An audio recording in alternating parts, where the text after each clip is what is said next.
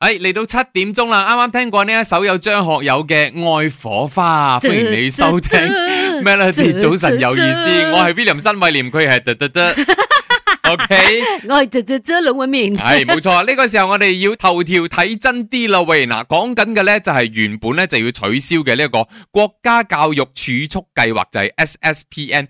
嗱，SSPN 请阿龙小姐嚟介绍一下。嗱你都識講我係小姐啦嗯，就擺明我同未師奶嫁啦。啊，OK 我係 OK 咩師 OK 奶咩咩 OK 咩 OK，嚟嚟嚟解释下先。 ？OK SSPN 咧，好多如果屋企有細路嘅朋友可能都知噶啦。嗯零四年推出嘅高等教育儲蓄計劃嘅，咁咧如果你有細路咧，一至廿九歲之間可以開户口啦，嗯哼，或者十八歲以上嘅馬來西亞公民都可以自己開户口啦。嗯哼做你做你做乜嘅咧？就係係為你嘅教育咯。嗯教育哼，基金咁樣啦吓， OK 喺呢一個銀行咧放诶定期嘅話咧，嗯可以有三至四個 percent 咁高嘅呢個诶 interest 嘅， ，OK，咁你最高都可以有八千蚊嘅税務減诶豁減免嘅，啊係啦啊咁樣啊咯啊啊，so 就大家會覺得話喂好好啊，嗯哼投資喺小朋友嘅教育係值得咁嘛，嘅嗯係啊，咁但係咧诶政府之前就話誒哎唔好，我哋要 stop 呢一個計劃。嗯哼，要取消系噶啦，咁啦，样啊取，消，結果係引起好多人嘅反對啦。咁反對黨一定反對啦，唔單止反對黨反對，嗯哼咁自己本身做緊政府嘅一啲政黨嘅诶代表都話：，诶、其實呢個計劃好好㗎，不如嗯哼唔好唔好取消啦。咁嗯，咁安華就話啦：，好啦，我聆聽民意啦， ，OK，所以就繼續落去啦。係啦，直至到二零二四年嘅。系啦，冇錯啦。點解佢哋話诶應該停咗佢啦，應該停咗佢啦？其實如果佢停咗嘅話咧，政府嘅税收咧係減少咗二億五千萬咁多嘅喎，但係受惠嘅人咧係多達四十萬名嘅納税人咁多。係啦，嗯咁所以佢就話啊，OK 啦，我政府喺其他地方再揾錢啦，啊呢個，OK 俾翻你哋啦，咁樣。嗯咁咯，咁所以诶、呃我覺得依家呃即係民眾最好嘅年代啦，因係為咯係政咯府不斷咁要希望诶、呃安撫到大家啦，咁咁、嗯嗯我哋呢啲咧，喂冇仔女嘅點啊？咁啊點啊冇得扣噶啦，好多嘢冇得扣噶啦。買買屋咯，你要嘅話啊你就啊要買屋有得扣 咩？再有買優啊？有，不過哦如果你係冇固定收入嘅話，哦，我都唔係好穩定嘅，我收啦唔到。啦啦啦，唔好扮嘢啊！同你講 啊，系啦，根據呢、一個啊，我哋嘅首相咧兼財長咧，我哋達多水安娃咧就宣布，由四月一號開始咧，政府將會擴大呢一個房屋信貸擔保計劃喎，即係 SJKP 啊，嗱佢嘅目標嘅呢一個群體咧，致函咧係包括咗冇固定收入嘅人士啦，即係以幫助你想買到第一間房屋嘅民眾。係啦，即係唔關你事啦，有你都冇可能第一間啦，係咪啊哥？我唔唔講好嘢出聲咗。哦我唔讲嘢嚟，我哋一齊聽 歌，有伍佰嘅《Last Dance》。張孔亮美麗的花蝴蝶出現響七點十五分嘅 Melody，早晨有意思，你好，我係 William 新偉廉。早晨啊，我系龙威面。 OK，嗱，前幾日咧，咪有一對夫婦咧，嗯因為網購咗河豚，翻屋企煮嚟食之後咧中毒，然之後釀成呢一個死亡嘅悲劇啦。嗯咁而家馬來西亞漁業局嘅總監係啦，就指出啦，就話幾乎所有河豚咧，俗稱雞腿魚，又或者係大肚魚，不過我哋熟知嘅都係河豚啦河豚，係啊係基本上都係有毒素嘅。如果處理不當咧，係會導致中毒嘅事件嘅。所以勸大家咁多位民眾，你盡量唔好買呢一種河豚嚟翻屋企自己烹飪。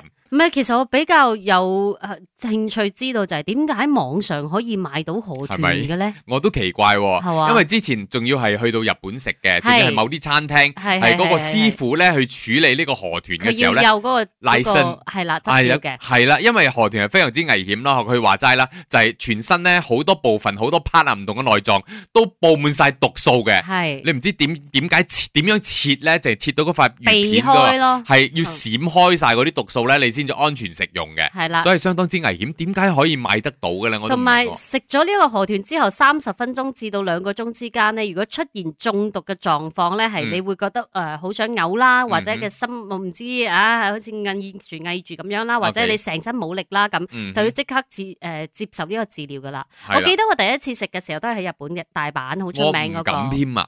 吓你唔敢驚啊啊！我驚啊！萬一個有麗身嘅師傅都會失手噶嘛，哇，你真係好鬼驚啊係，我好驚屎噶，我唔係我可以直頭死，我哋唔好俾我好好辛苦，好辛苦生不如死咁樣咁樣係啊咪？啊，係咯。但係係我同佢咯講，我食咗之後啦係，我係十隻手指頭腫鬼晒嘅。點解嘅？我唔知，我身體有反應，但係我同我一齊食嘅人冇事喎，係得我啫咯所。以咯，係係咪咯要搏咧？我我我就唔你咪得呢照啲搏嘢咯。你又搏到條命翻嚟啊！生幫啱啱係咁喎啊！恭喜你啊，冇事。咁你仲敢唔敢下次再去嘗試啊？定係诶、點樣我係講真，我又有些少驚驚地咗嘅，因為我係但係我又覺得可能係我自己嘅問題喎，因為其他人真係冇問題。誒而家可以上網 check 咧，美國有個網站咧就係 check 你嘅 DNA 敏感啲乜嘢嘢 Ờ. 嘅，哦啊你都可以嘗試下嘅。如果真係嘅但係我話覺，得你嘅身體每個階段嘅時候有唔同有变變化嘅，係係但係本身你嘅基因咧已經存在 allergic 一啲嘢嘅。咧 let's say 唔可以食黃豆之類嘅嘢，黃豆產品嘅嘢，佢會顯示晒出嚟。咁你盡量去避免嗰樣嘢咯。哦，啊，有啲咁嘅問，有咁好似二千幾蚊嘅一個人。哇，聽講啦，如果有啲人係真係好過敏某啲嘢，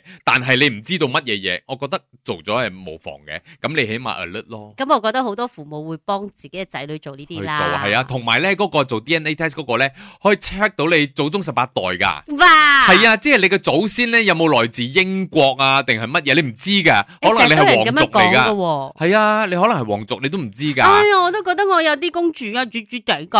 嗰 啲 Drac- Dracula 家族啊。 揾工嗱，而家好多朋友都話咧，喺馬來西亞揾工好難啊！咁亦都有另外一批人咧就話：嗯哎呀，依家後生嗰啲啊，誒、未嚟做工啊，又或者自己冇經驗啊，就話要個人工去到五六千蚊啊，咁樣我做老細點俾喎？有你做埋兩我班嗰人份講啦，咁樣係咪係，啦係啦，咁啱啱聽到新聞咧，就有一則就話到咧，诶喺吉隆坡呢度啦，就係賣呢一個汽車 accessories 嘅鋪頭係個老闆就話诶透過呢個電話嗰度咧就诶应征咗一位來自槟城嘅朋友，話要嚟翻工噶啦，嗯傾好晒所有嘢，而且仲要求佢包住宿，因為槟城嗰個員工咧未來員工啦吓，嚇諗住帶埋佢老婆落嚟 KL 呢度一齊住先就可以翻工咁樣嘅。冇錯。係咁啦啊，老細都準備埋嘅房俾佢㗎啦。嗯咁到最後咧都係彎咗。點解彎咧？就係嗯因為誒呢一個見工嘅男仔就話誒，我要預支糧先，即嗱，係我未翻1000工啊 ringgit，啊係，啦，未翻工之前佢要預支糧。嗯咁哼點解要預支咧？佢話喂，我要過嚟㗎嘛，係啊同埋我錢要㗎嘛。幾個小朋友要養啊，咁樣啊，哦係咯，我係咯而家冇錢落嚟 KL 啊，咁點算呢？跟住呢個老細，喂，如果我係老細，我都驚啦，我又未見過你嘅人喎，嗯你又未出現喺我鋪頭，未打工，我萬一我過咗數俾你，你走咗啦，咪係咯你。係邊個嚟㗎？我唔知喎哦咪係咯。咁呢個老細都要求佢，不如咁啦，你嚟咗之後，我見到你，你翻工一兩日之後。我俾你預支糧，可能俾預你二三百蚊先，因為佢一開頭一要求就一千啊嘛，係佢喎，話邊度可以咁多喎？係咪又唔知係道喎你工作嘅能力去到點樣？咁呢個老闆我都算 O K 嘅喎，其實係咁樣喎，即係係睇啦佢 show 出嚟佢哋之間嘅呢一個誒啊， chat 咧，係啦係啦你，係覺得係 reasonable 嘅。嗯，咁嗯但係到嗯最嗯後嗯咧嘅對方就話吓你唔肯俾我錢啊，嗯咁我唔做啦，拜。係咯，嗱，好多人都會咁諗，呢、個人梗係嗰啲後生細仔咯。誒唔係啊，佢係八十後喎，攏揾面咁咩唔講啊？係唔認嘅我呢個人嘅係扮八十後 嘅，哦，佢係扮嘅啫，八十係唔會咁唔負責任㗎。係唔咪係就喺咦 咁，你覺得幾多歲先會唔負責任喎？唔係我覺得所 謂嘅嗰啲責任感比較薄弱啲咧，嗯係真係的確係誒，我覺得係九五之後啊，之後啊，係。會即啊係九五之前可能仲好少少，我接觸到噶啦。嗯嗯咁零零後唔使講啦，嗯零零後根本係唔想做嘢嘅唔，係佢唔知，有唔一係啲有好㗎多你睇係唔想做噶。哦，我哋高薪嗰啲好薄嘅喎，嗰啲幾個 DJ 一咧，睇就知家境應該唔係咁好嘅。誒家境好好嘅 喎，我有講笑嘅我我家講笑境嘅好我好，講笑係啦，即係睇人咯，唔係唔可以話全部人嘅係都咪即係我哋成日都話，因因為而家太佢哋生活太好啊，所以可佢能唔會好需要份工。嗯咁如果你唔係咁需要份工嘅話，可能你就唔會咁積極咯。可能係九十年代出世之後咧，好多爹哋媽咪新手嘅時候咧，都好錫個 B B，係啦，一路寵住佢，即係嗯係啦學我哋話齋就係縱慣咗啦。即係係啦佢要乜嘢你都買，盡量我幾辛苦我都去揾錢買俾佢咁樣，一路種種到佢成人嘅時候咧呢，就呢啲唔會去爭取一樣呢啲嘢。已經算係好基本功噶啦。你知唔知嗯我啲 friend 曾經誒 interview 過一啲咧，嗯嗯嗯，阿媽嗯，嚟買㗎。阿媽問咩問題？題，阿媽答埋㗎。吓咁嗰個人佢個仔喂女跟住坐喺隔離。係啊係啊嚇係啊，吓，即係唔咁知都佢阿做㗎嘛媽，唔知係阿媽認證啦定係個仔。 咁你咪跟請阿唔緊媽要啦，請阿媽做 啦，我都係咁樣係咪啊？咪我都係咁樣又有同我經驗 friend 咁樣樣 嘛？咪到最後佢就 O K 啦，禮貌咁樣啊誒請佢走啦。咁之後佢佢媽媽打電話嚟問啦，究點解竟唔你要唔要請我個仔？因為我可能唔敢啫，點解唔適合？真係㗎， 吓，即係連阿媽都唔知道點解個仔女唔適合做嗰份工。真係嘅，嗯我我都覺得係。 如果唔係都唔會跟住你。即係哦，如果我俾一份糧，你兩個一齊做咁嗯 O K，但係都唔會㗎啦，應該係阿媽做晒㗎啦。算啦，聽歌周杰倫一路相悲。今日學到個新詞 係就叫做窮猛啊，啊，又窮但係又好忙嘅喎，但係仲衰就係越猛越窮。係咪？你你都有聽過呢一句说話嘅，其實我唔都止聽過，啊。我深深咁可以體會到 啊！我哋睇翻個新聞講新加坡啊，新加坡㗎吓嗱，新加坡咧有一項針對嘅咧就係低收入年輕嘅僱員咧嘅大型研究。呢個研研究顯示咧就話學歷同埋收入比較低嘅新加坡青年咧係誒因為呢一個較少接受呢個培訓提升技能咧，喺生活同埋工作上邊咧好容易陷入去呢一個搶猛嘅困境嘅噃。系啦，心理狀態咧都嗯比嗰啲學歷高嘅人咧，同年齡層嚟講啦，都係比較低啲嘅、心理質素啦，即係講緊。嗯，嗯嗯咁同埋嘅調查都顯示咧，即係經濟能力唔係咁高，收入比較低，甚至係比較有啲啊唔係咁夠錢使嘅嗰啲人咧，嗯係、更加容易受騙嘅。咁 OK 呢樣我哋都明啦，所以嗰、個誒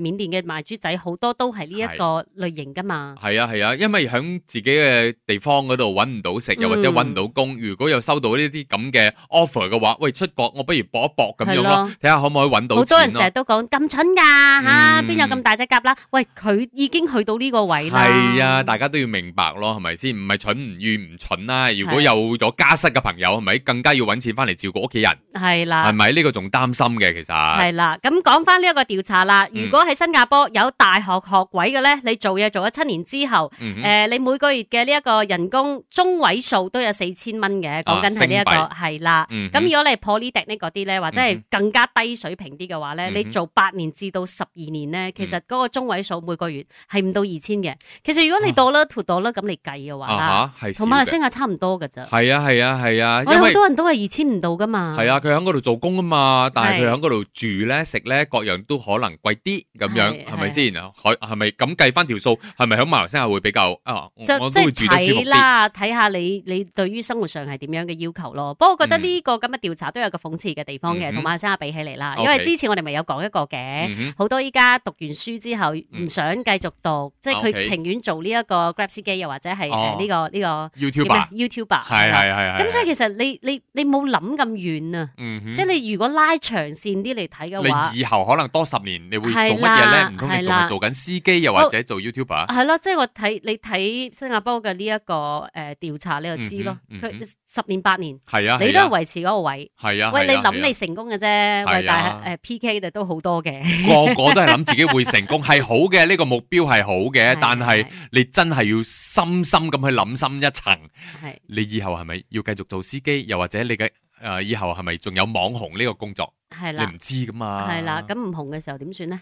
係咯。啊或，者即係你你曾經紅過都算好啊，即嗯係就一世都紅起 咁咧，冇提。紅得起有幾個意思 我哋唔可以俾老韻面唱歌，我哋繼續聽歌。F I R Fly Away。